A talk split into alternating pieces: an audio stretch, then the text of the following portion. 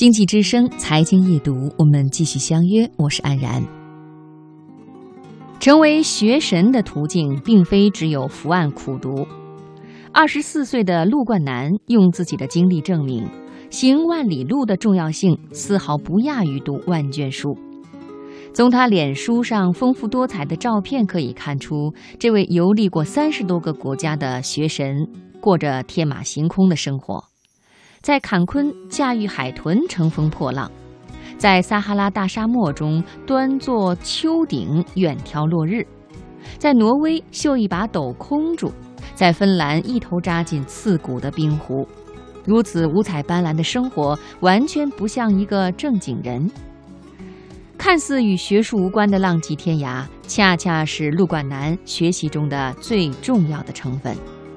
在他的字典里，云游猎奇与伏案桌前一样是学术，彻底拥抱广阔的世界，才称得上是真正的大学术。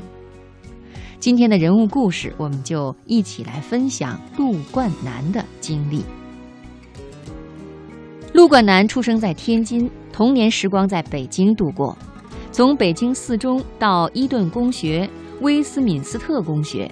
再到威廉姆斯学院、早稻田大学、哥伦比亚大学，陆冠南的求学横跨中英美日顶级名校，似乎可以轻易包装成勤勉懂事、一帆风顺的别人家的好孩子。但是在他的内心深处，每一次升学都是一道需要挣脱的枷锁。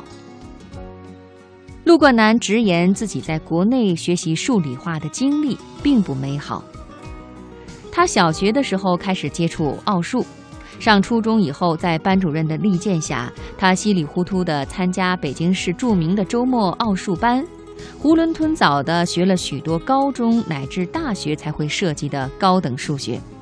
他说：“大多听得云里雾里，一上课就盼着下课。”到了初三，陆冠南果断放弃了这个羡煞旁人的精英奥数班。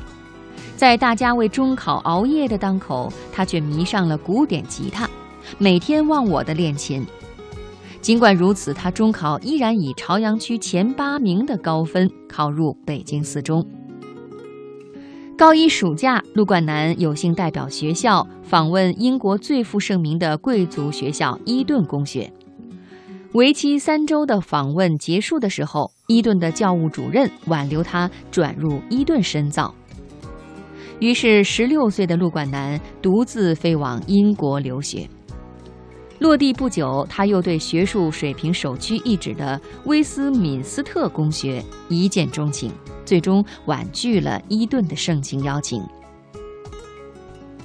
从威斯敏斯特公学毕业前夕，陆冠南面临人生的新选择——大学的申请。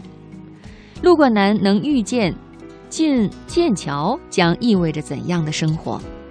他说：“我可以看到我三年、五年，甚至十年后的样子。读自然科学专业，三年拿到学士，或许再花一年时间读个硕士，之后花三年读博，最终在研究所或者企业获得一份稳定的工作。”陆冠南被这样的未来吓到了，主动选择了大西洋的另一边。未知不可怕，已知才可怕。我想去美国了解一个更广阔、更有活力的社会。令人惊奇的是，陆冠南选择的不是与剑桥齐名的麻省理工，而是在国内少人听说的威廉姆斯，令他的师长朋友大跌眼镜。在威廉姆斯的自由文理教育体制下，陆冠南从零开始系统性的学习日语。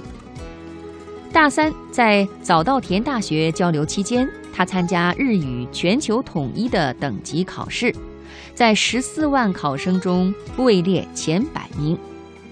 陆冠南格外强调，考试成绩不应该是奋斗目标，而是功夫到家、水到渠成的副产物。日本之行只是陆冠南云游的第一站。大三结束后，他加入一个巡回演唱团。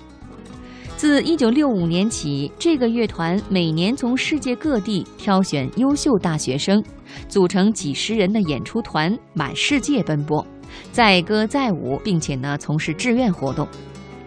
从二零一二年一月到六月，陆冠南在海上漂泊了半年的时间，途经欧美亚多国，真如奥德修斯那样在大海上乘风破浪。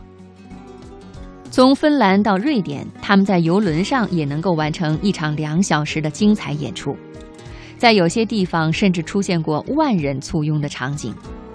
陆冠南认为，一个打心底热爱学习的人绝不是片面的。他说：“无限的好奇心会迫使一个人分分秒秒想方设法地获取陌生的知识。我梦想在不久的将来，在中国开办一所世界级文理学院。”在我的大学里，成绩和排名都会被废除，学生无需再为和同学比较拼得你死我活。我希望他们可以立志于学习自己真正想学的东西。一旦他们的知识技能达到相应的水平，无论是注册会计师证还是星级厨师证，都是水到渠成的副产物。大学本科时，陆冠南时常去威廉姆斯溜冰场溜冰，放着音乐，一个人一圈又一圈。或许人生也是如此，基于个人的经历和学识，努力传播思想和经验，就像冰刀留在冰面上的一圈圈痕迹，周而复始，循环向前。